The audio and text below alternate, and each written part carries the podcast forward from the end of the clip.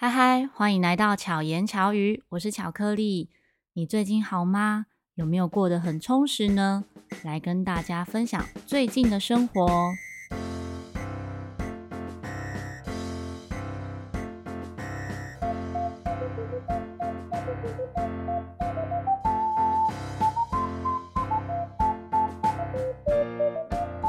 你有没有发现，最近大家的生活好像变得更忙碌了一些？可能因为疫情稍微解封了，很多的活动都开始举办。像前一阵子啊，就遇到同一天就有不同公关公司敲同一场活动，因为那时候正在竞标的时候。那也会遇到一些演出的邀约，其实是撞期的。可是真的有空的日子，一年也就五十二周，尤其这种下半年，就是差不多九月到十二月之间呢。的活动本来在以往还没有疫情之前就会是比较多的，因为年底嘛，很多年度类型的活动，或者是像十月啊有一些节日，十二月有一些节日啊，十月就万圣节，然后十二月圣诞节，然后在中间的就是要想要避开十月和十二月的，就会办在十一月，所以这一段时间其实正常日子里呢，活动就比较多，可是现在会觉得特别忙。我自己觉得，因为从二零二零年疫情之后，其实大家都一直是习惯性的停滞的。像去年二零二零二一年，二零二零二零二一很绕口。这两年呢，疫情就是状态不明，那可能可以戴口罩参与一些活动，但大家需要脱口罩的活动，其实都会担忧。可是最近呢，随着确诊率越来越高，真的几乎周遭的朋友很多都确诊一圈了。当然，还是有很多天选之人现在非常的健康，也许是体质的关系，就一直非常健康。我觉得真的希望大家继续坚持，最好是都不要生病，也希望不要是为了可能领保险生病。好像最近可能就有一些朋友啊，因为年底有一些活动，就在担心说。如果到时候才确诊，是不是会影响到活动的参与？其实，当然大家都希望是可以正常参与活动的。待会呢，我就会跟大家分享这个十月发生的一些事情。啊，十月份呢，真的就非常多的表演活动，像从还有一些不是表演类型，但是是参与一些，就是很多的团体。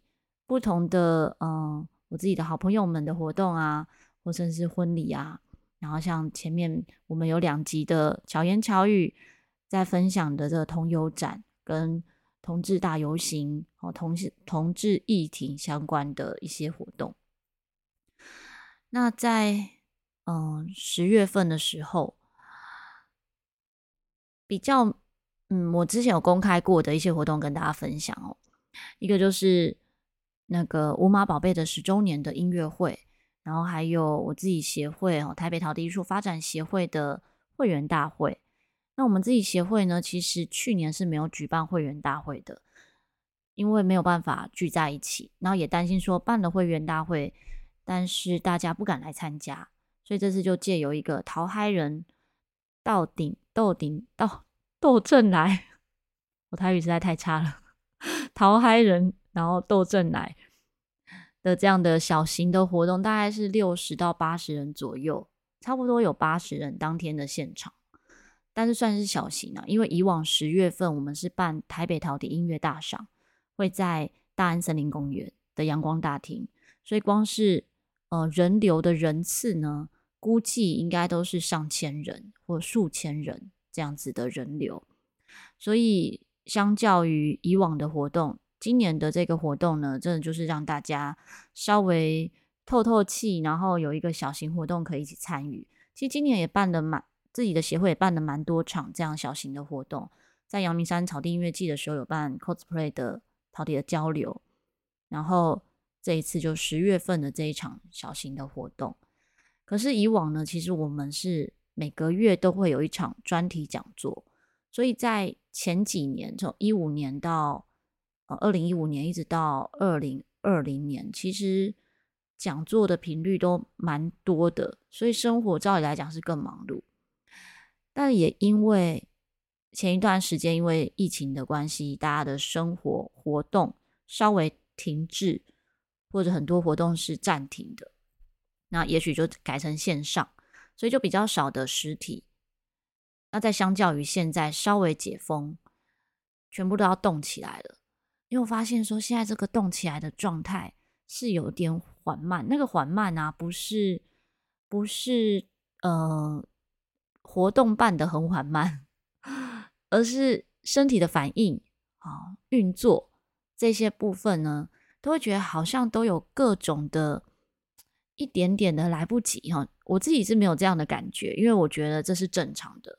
可是周遭一起合作的伙伴呢，有些就会担忧说：“哎，怎么觉得好像，比如说要办音乐会了，然后就觉得说好像自己的准备不够，那或者是办活动，又会觉得说好像哪里还不足之类的。”我说这是正常的啊，因为大家都已经停那么久了，突然要动起来，其实需要暖机一下。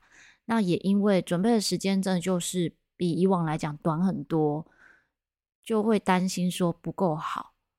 可是已经停机那么久了，你现在就真的现在这一年，我觉得接下来活动都当做是暖身，让明年更好。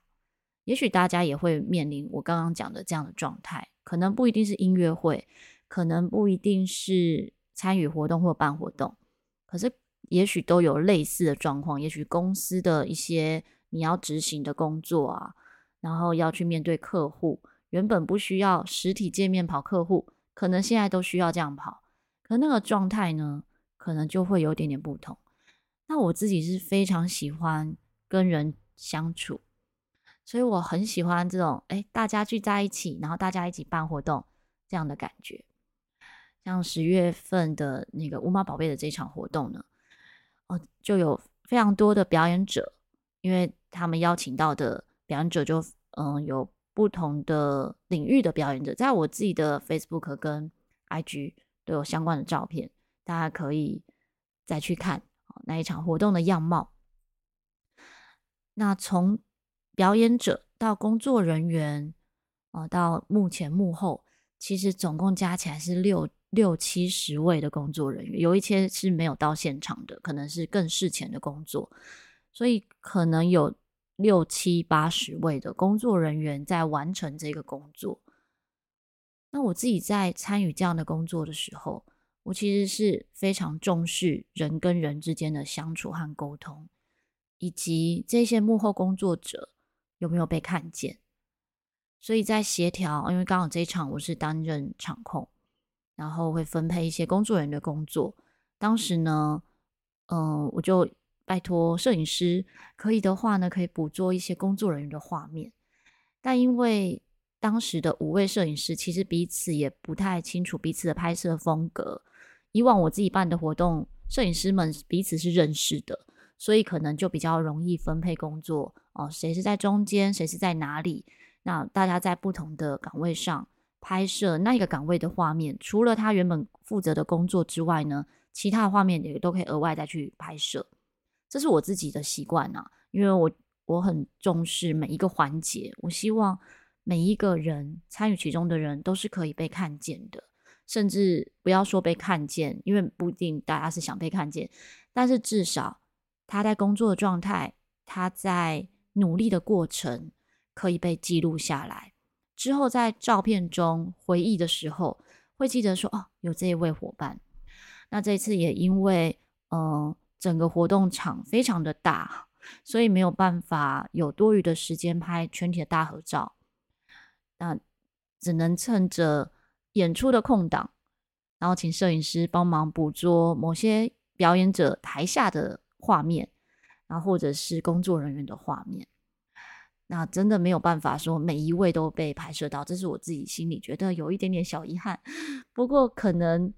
没有参与过我办过的活动的工作人员不一定有这样的感受，但每一次活动结束，我都觉得是很好的，是美好的，因为在每次活动中，其实自己都会有很多的获得。这个获得不一定是因为完美而获得什么，更多时候是因为有还有可以做得更好的地方，会有一些跟以往办活动不一样的思考，然后就会开始去思考说，那我下一次可以注意到什么，让这个环节会更好。所以我自己也会跟一些工作伙伴分享，在我们在执行这个活动的时候，在活动前，我们会很仔细的去跑这些流程。活动中就是要开心的去执行这些工作，因为开心是一个很好的能量。你很开心在做这些事情，事情就会顺利，那参与的人的氛围也就会更好。那当然，大家在开心的情况之下呢，可能兴奋也是一种状态啦，然后紧张也许也是一种情绪，也是尊重舞台的一种方式。那我自己，嗯、因为表演的曲目不多，所以就可以。我自己认为就可以当一个像是润滑剂一样，让大家可以稍微的轻松一点，在这个演出场合上。那结束之后，其实一定有很多可以更好的地方。不管任何活动都一样，没有一场活动真的办活动数百场以上了吧？没有一场活动会是十全十美的。如果已经十全十美，那是不是后面就要走下坡了？就跟演出一样，没有一场活动会是非常完美，可能会是啊，这个当下我觉得很棒，但我还是希望下一场更好。所以，我都觉得真的，一场活动结束，就是好好的赞赏，还有接受赞赏这一场活动。但是私底下呢，还是要检讨。但但这个检讨是就事论事，是呃，因为哪个环节可以怎么样更好？因为可能。也许明年在执行这些活动的人会是不同的工作岗位，可是要被记录下来的是这个事件上他该怎么样调整，让下一次执行这个活动的人会更顺利，这个才是比较有帮助的。但有时候我们可能不一定会注意到就事论事这件事情，就可能会忽略了事件的本质。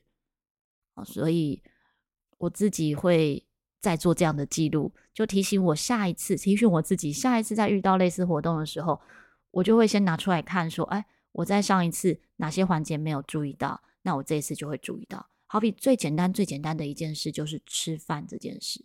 其实从大概可能十年、十几年前吧，那时候第一次的活动中，然后我们要吃晚餐的时候，就是音乐会的活动中要吃晚餐，大家就想说想到就是订便当嘛，可是。要表演了，便当会吃完吗？大部分都不会，大部分都不会吃完，可能都只是 吃个几口就变成厨余了。那状况好一点可能会带回家，可是大部分的人不会带回家嘛，因为可能结束后还有庆功宴或者东西已经很多了，就不会再把那些饭带回家，甚至是便当完全就没吃，就放在那里，然后垃圾又非常多。我们在一个场馆中办活动，其实结束之后。无论你有没有付场地的清洁费，垃圾都是我们自己要处理的。大部分的场馆是这样，所以第二年之后呢，我们就决定啊，那就用就吃海苔饭卷。海苔饭卷虽然嗯嗯不一定每个人都吃得饱，可是吃不饱的人就吃两卷嘛。那我的选项呢，也不是让大家无止境的选哈，因为通常一家海苔饭卷的这个口味的选项可能有十几二十种。十几二十种，但我就会挑选可能其中的五种、六种口味，那让大家有得选择，但是又不会因为选项太多很难统计，因为光是在一开始要发饭卷分类就会很复杂。像这一次的这个五马宝贝的这一场音乐会呢，演唱会的活动中，海苔饭卷的数量就有八十几卷，那要分口味，然后再发给大家。其实就会比较麻烦，因为如果口味更多的话，就会更复杂了哦。那么在这样的活动里，大家都会把饭卷吃完吗？不一定，因为结束活动，呃，应该说活动开始执行的时候，有些岗位的人非常的忙碌，连吃饭的时间都没有。但也还好是海苔饭卷，像我当天因为是场控，我一直在舞台前前后后、场内场外。在注意控时间，然后提醒大家要上台，或者是注意舞台的一些事情。我的海苔饭卷就是拿在手上边走边吃，一边吃一边讨论，然后一边执行我正要执行的工作。但也还好是这样，就是方便使用。那有一些那个演出的伙伴呢，因为食量比较小，就没有在当下把它吃完，可能就是直接带回家，好，就吃一半带回家。那也有一些部分是，就是真的呃没有人领，但是活动结束了，于是呢，安叔，我跟你说的安叔，他是这一次的摄影师，他就提议说啊，那可以拿去北车哈，台北车站。然后看有没有街友们要吃，我说：“哎，这很棒哎！因为以前我们在办大型活动，像之前那个花莲城市空间艺术节的时候，那时候的活动就是便当，然后便当很多单位，比如表演团队，他们是没有领便当，剩下便当就是几十个便当，非常的浪费。所以后来我们是每一餐都去问大家要不要订便当，因为如果不这样问的时候，有的人有吃到便当，有的人没吃到，然后或者是剩很多，真的很难处理。那那个时候我们是请在地的，就是剩食团队，他们会去处理这些剩下的食物的那个剩食团队来协助处理便当。他们会来到那个活动现场，然后把可能剩下的几十个便当一起带走。那每一餐都会来来拿。那因为我们这个饭卷没有那么多啊，所以。我那个当下，我其实并没有先这样想到。那安叔提议的时候，我觉得哇，这个真的非常棒。所以我们就活动收拾完之后，就跟安叔一起到北车，然后就发给这些街友。街友拿到饭卷，真的都很开心。其实有一些街友，因为那时候时间已经非常晚了，有一些街友已经睡觉了，然后真的就是盖着纸箱，我就问问看，说：“哎，请问你要吃海苔饭卷吗？”然后他就会说：“好。”他就点点头。或者是有的就是要睡觉就不用，我们就这样一个一个问。那我觉得就是他们吃到饭卷很开心这件事情，也让我们觉得很开心。所以十月份，呃，音乐活动也蛮多的。那在今啊、也有朋友结婚啊，然后像今天刚好参与了一个 Podcaster 的聚会，这是 Podcast 公会哈举办的。那我觉得，嗯，我自己觉得学习真的是无止境的，无论在任何领域，学习和交流都很重要。就像我刚刚前面讲说，我自己的协会，我们会办专题讲座，让大家在自己的专业上，就是陶笛以外，跟音乐相关的一些议题，都可以持续的成长。这是我从我自己。我觉得我自己会希望得到什么为思考，然后来思考可能陶笛学者学习者还会需要什么，然后来办这些讲座。可是回归到我现在在做 podcast，其实，在早期我一个人在做节目的时候，也没有人给我什么回馈，我也不知道我节目应该怎么样会更好。我只是很开心就一直做下去，直到今年，然后就是加入了。Podcaster 的社群之后，跟大家有比较多的交流，一些创作者呢会给我很多的回馈，然后我也知道，哎，要怎么样让听众也可以给我一些回馈，就是正在节目中要提醒听众，哎，你有在听节目，你可以留言给我吗？让我知道我现在这样的节目状态，你是喜欢听的吗？是对大家有帮助的吗？其实真的会需要有很多的回馈，才会更确定自己的样貌。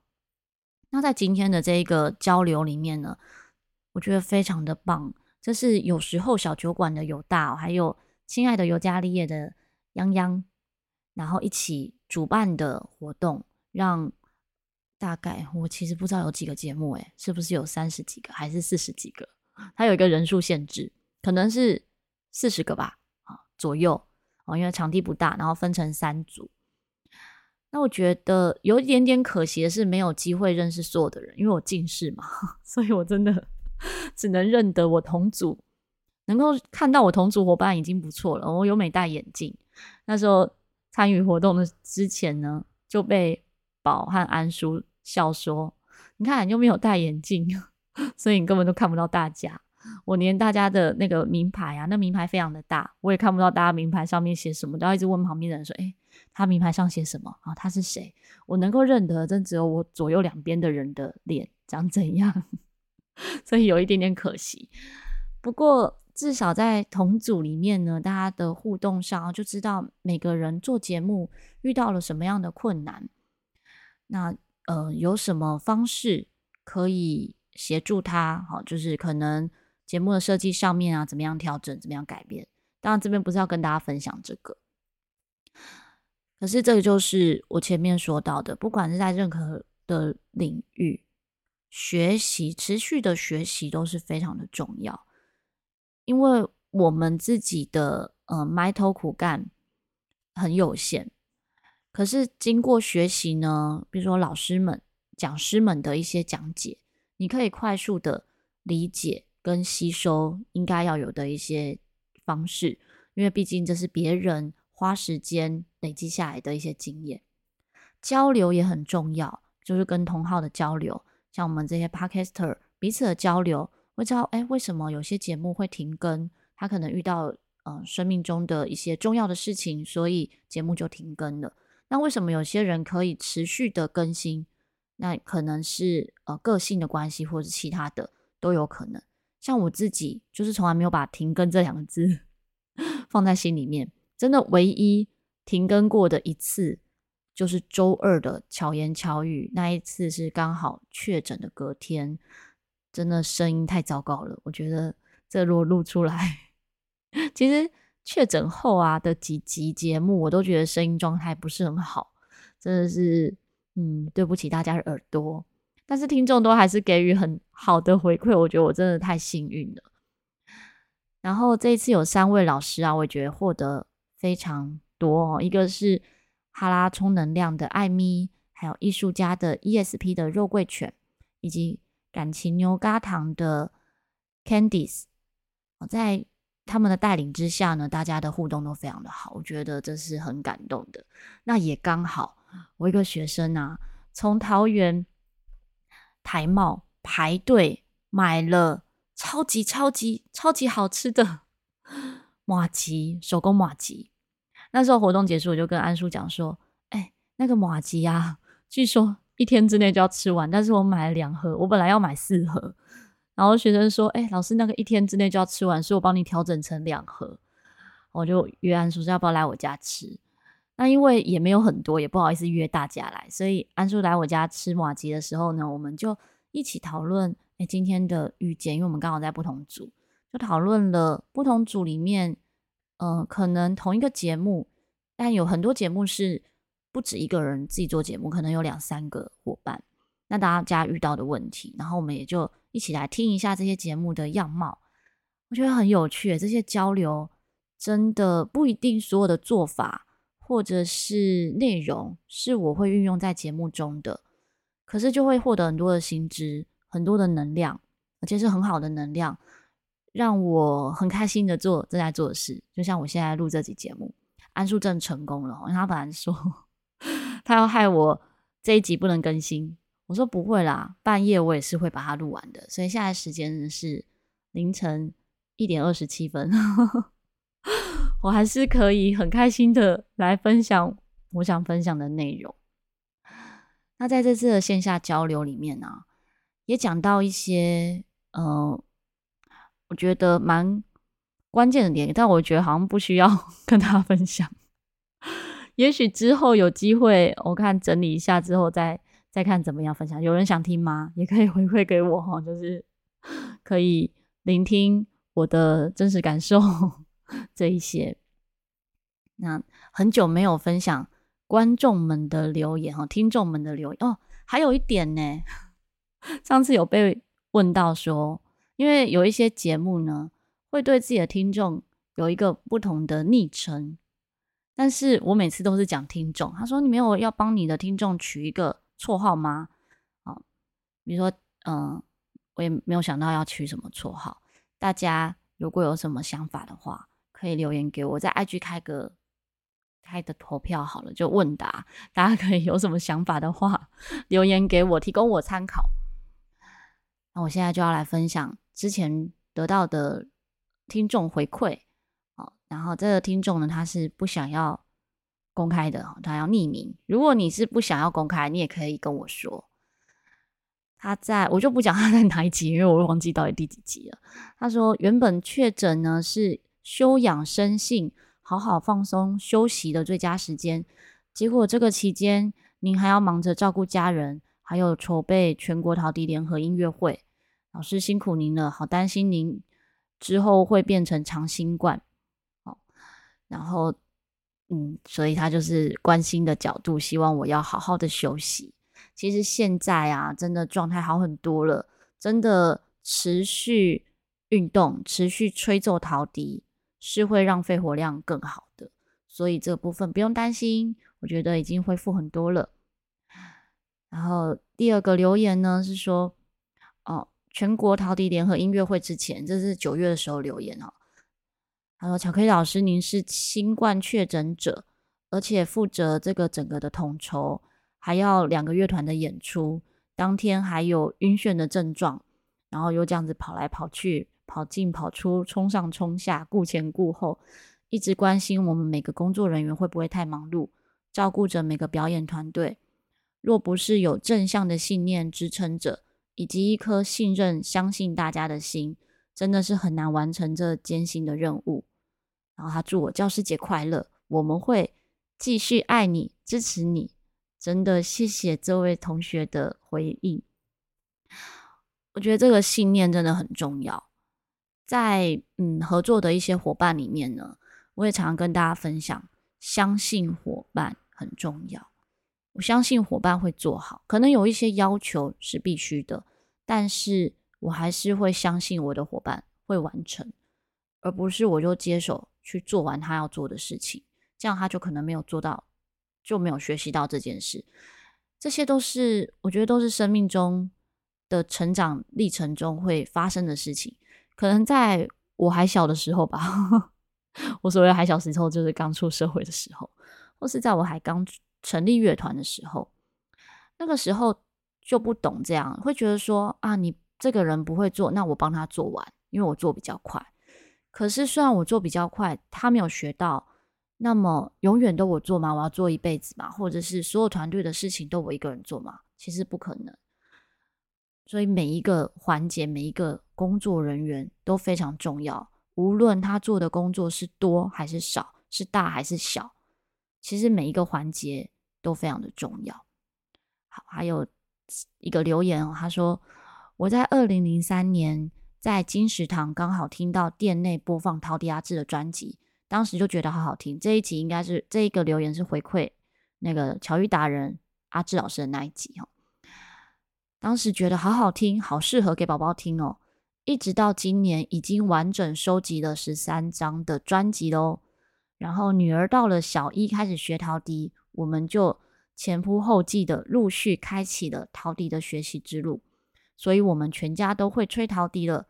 除了女儿们学陶笛，侄女们、妈妈、小阿姨、表妹、老公也开始吹陶笛。当然，吹的最久、最投入的还是我啦。真的很感谢巧克力老师的鼓励。好，真的谢谢这位同学的支持。全家一起有共同兴趣，真的是太美好了。那这里呢，我要自己业配一下我自己的一个活动哦，就是鲁巴头陶笛。音乐艺术艺术乐团，我其实本来想讲音乐会。好，鲁巴托陶笛音乐艺术乐团是我成立二零零六年成立的一个陶笛乐团，是以合奏为主。那我们会在嗯、就是每年会固定在音乐厅举办正式的演出。去年因为疫情的关系暂停，那今年的话呢，是十二月十七号的星期六晚上，会在芦洲功学社音乐厅举办音乐会。以往呢，会有日本朋友会特别飞来台湾聆听，但是这两这几年当然是没有办法。那今年我们在售票，其实，呃，我觉得会稍微辛苦一点，因为大家都知道，现在年底十月、十一月、十二月的活动越来越多，或者有些朋友们就会先安排旅游活动。可是艺文活动真的很需要大家支持，所以如果你没有听过陶笛的合奏，真的非常鼓励大家可以到现场来聆听。然后票价也很便宜，是三百块跟五百块。那如果是五百块的票呢，十张以上就会有九折。所以你可以邀朋友们一起到现场来聆听。那不知道怎么买票，呃，在资讯栏里面我会放上购票的链接。但是如果你真的不知道怎么买票，欢迎你可以私讯我，问我，可以私讯我的 IG R O Y I 点 C。好，今天本来想要简短的分享，我想说我单口的录音啊，应该都是大概十几分钟就可以了吧？结果没想到我还蛮高危的，每次都 每次都录到二三十分钟，单口节目就越来越长。嗯、本来呢，今天。安叔在我家聊天的时候，我还跟他讲说，要不然我们现在就录一集，这样子，我这个周二的巧言巧语啊，就有节目可以上。他说不要啦，你还是录单口好了，你太久没有录单口节目了。然后也有一些听众说，很久没有听到我一个人自言自语。那你自己是喜欢听我自言自语，还是喜欢听访谈类型呢？大家也可以留言跟我说。好，希望巧克力可以陪伴你。巧妙克服生活中的压力，我们下次再见，大家拜拜。